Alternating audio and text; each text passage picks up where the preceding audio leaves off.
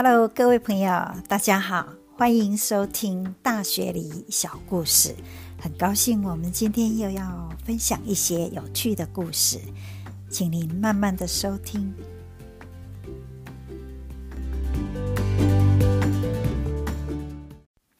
最近我们从新闻上啊都会看到日本哦，虽然现在是一个赏枫的好时机。很多人会到日本哦，尤其东北那一带去赏枫叶。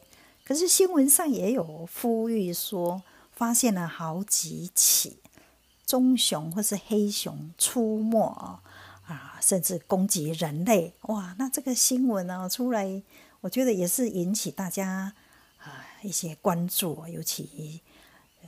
日本当局说奇怪，照理说十月、十一月秋天了哦，照以往这些熊哦，应该是要去冬眠了，怎么今年呢会这个时间还在出没呢？而且会攻击人类哦？那大概也是因为他们觉得这些熊应该还没有吃饱哦，所以想哦肚子饿，想要出来觅食。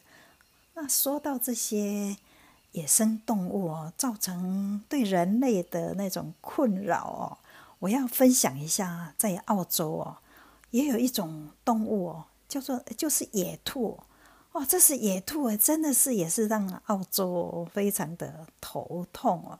我记得我那时候刚来，大概二三十年前，早上醒来，在我们的院子啊，都会看到兔子。哦，那甚至学生啊去上学，在路边啊，或者学校的操场都有兔子。那个是算一种野兔哦，有点像呃咖啡色的。那这个兔子在澳洲呢是怎么来的呢？那这是野兔啊。哦，在最早一七八八年的时候呢，那时候第一舰队来的时候，其实他们那时候只是带了几只那种，好像是。家养的哈，那那时主要是要来做食物嘛。那可是，在过了几年以后呢，啊，有一在我们维多利亚州那边呢，有一个人呐，哈，他在一八五九年的时候，这个人的名字叫做 Thomas Austin，他突然想到说，哎呀，很怀念在以前在英国可以打猎啊，所以呢。他想说，如果可以引进一些好像是野野生的兔子来放养哦，那这样子也可以偶尔去打猎哦，好像就是有哦那种家乡的感觉。所以他就请人啊，从英国带了二十四只哦，这种好像是野兔哦，带到维多利亚这边来哦，他就把它放养哦。可是哦。没想到这一放养，竟然是造成澳洲一个很大很大的灾害哦！这是那个时候呢，一八五九年哦，这个人汤姆斯呢，他那时其实是一个澳洲的一个啊驯化学会的成员，所以驯化学会就是说。他们研究哦，如果特意引进一些外来的物种啊，哦，让它在这个异国他乡哦可以繁殖哈，那让这个新的地方可以有那种好像生物多样化，那好像也不错。所以这二十四只哦野兔哦就进口到了澳洲，在维多利亚那一州哦开始繁殖啊，没想到这一繁殖呢不得了。之后呢，啊，造成这个泛滥哦。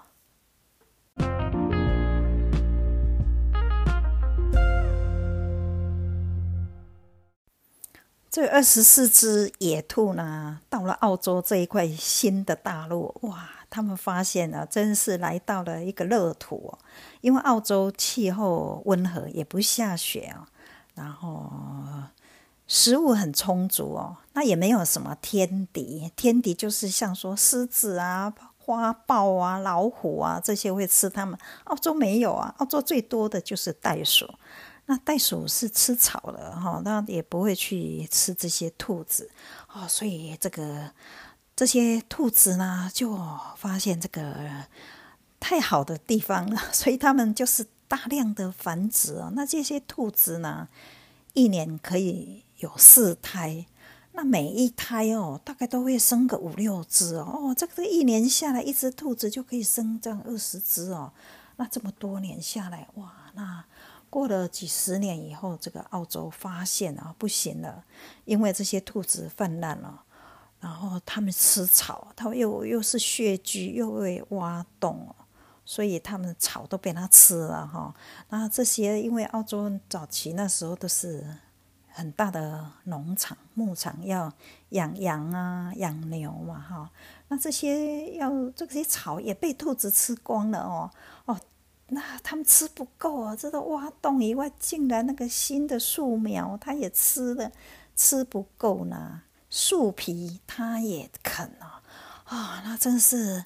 大量的泛滥啊，弄得这些啊牧场的人哦，就是很头痛。政府也是想说，诶，这样不行哦，因为影响到这些啊牛啊羊的这些养殖哈。那所以就是那时候还有想说征求全国去啊，好像是来信的写说建议要怎么把这些兔子哦哦控制哦。啊，所以那时听说有一千多封信哦，都是建议说要怎么来控制这些兔子的啊数量哦。哦，有人说就是捕杀啊，可是太多了也杀不完啊。有些人说就是用那个好像是陷阱让它掉下去啊，哈，然后这个也不不行啊。到最后有人说就是毒杀，可是毒杀也是怕。啊，影响到其他的牲口哦，啊，所以就是非常的头痛哦。那到了后来哈，只好科学家哈，他们就说，那就是给他弄一种病毒好了哈。这些病毒他们是实验室啊有研究过，就是把它弄到那个兔子野兔窝去哈。啊，结果呢是蛮有效的。听说那时候本来好像有六亿的这些。兔子啊，经过这个病毒以后呢，就剩一亿哦，好像是效果很好啊，所以哦，就暂时好像解决了这个问题啊。那可是后来呢，又发现这个一亿的兔子啊，它经过这个病毒以后呢，它就有抗体了哦，就越来身体越好，就很猛哦，开始又大量繁殖啊，当然就是又繁殖到好像两亿吧。哦，那时候政府又头痛了，这下子已经不能再用病毒了哈。那所以那时候呢，西澳那一边哦，就是他们发现哦，很多这个兔子是从维多利亚这边跑过去，所以政府呢就盖了一个铁丝网的围篱围墙啊。哦，这个花了六年才完成哦。这个大概是澳洲的万里长城，从西澳那边哈的北到南一条。那时候第一条篱笆呢，有一千八百多公里哦。那花了六年才陆续哈就盖好。那后来因为又不够哦，就觉得还是有兔子，所以又盖了第二道这种铁丝围篱。啊，又盖了第三道哦，所以啊，有一有有两道，就是有第一道是由北到南啊，第二道是从中间的那个啊那边哦到南啊，又一道是从 中间那边到往西哦，直到海岸啊，所以这个就是总共三千多公里哦，在那时候一九五零年那时候，这个花卉哦就是很大。啊，希望就说这些兔子啊，不是不要跑来我们这一周哦，哦，所以这个就是澳洲很有名的啊，rabbit-proof fence 防兔子的一个围篱。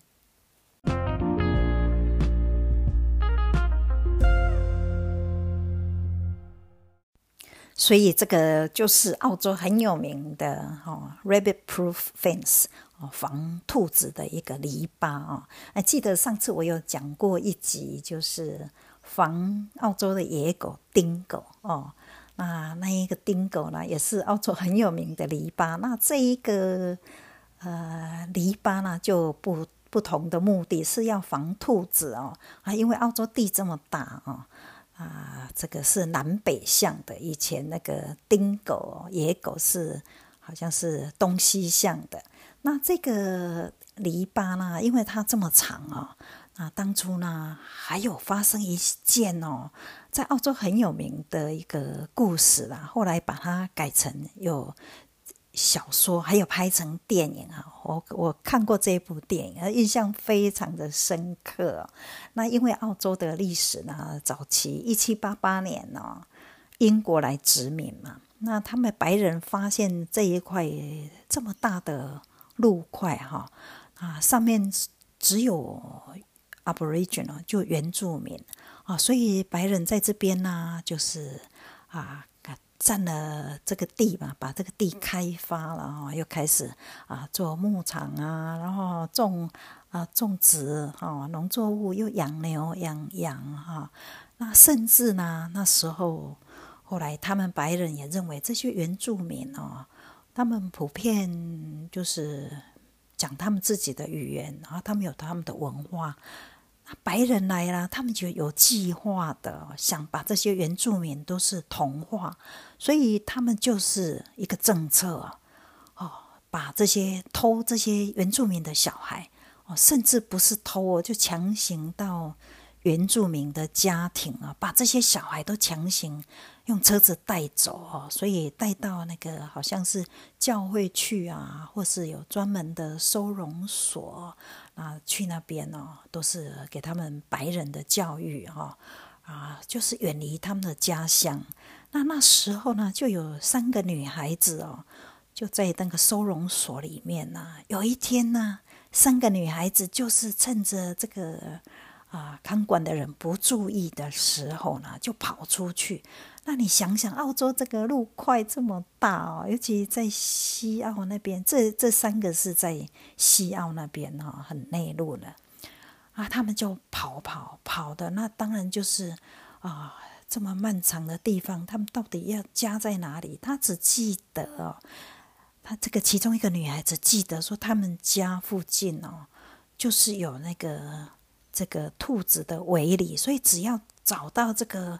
兔子的围里，顺着这个篱笆哦，应该可以到找到他的家哦。所以经过千辛万苦，又几次被追捕哦，又躲躲藏藏哦，又饥饿哦，哦，又是遇到有有几个好心的人帮助，他们就顺着这个啊这个兔子的围里哦，哦，这铁丝网篱笆哦，真的是。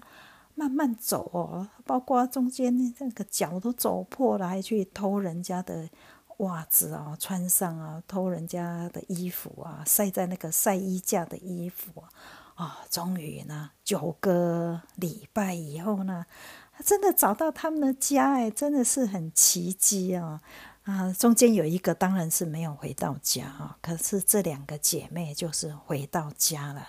啊，那后来过了很多年，他就是这个故事啊，就被成写成小说哦，然后也拍成电影啊。那当然这是过去的历史，也是啊英国人来殖民哦那一段哦，哦就是要强制把这些小孩原住民的小孩啊，像把他们同化，把他们啊消失在这个种族这样子。哦，那后来当然政府也都是有为这些事道歉了。那这个就是这个有名的澳洲的，就说被偷窃的一代哈啊的一个故事。那刚好这个电影就是会啊描述那个故事，那也刚好就是这个啊这个兔子的故事哦哦，跟当初就说啊弄这个围墙啊，主要是要防。兔子哦，可是这道围墙也帮助这两个小女孩哦找到他们的家，几乎是不可能的任务。可是奇迹哦，他们竟然哦顺着这个铁丝网围墙找到他们的家，所以真的是非常的非常的奇特哈奇迹的事情。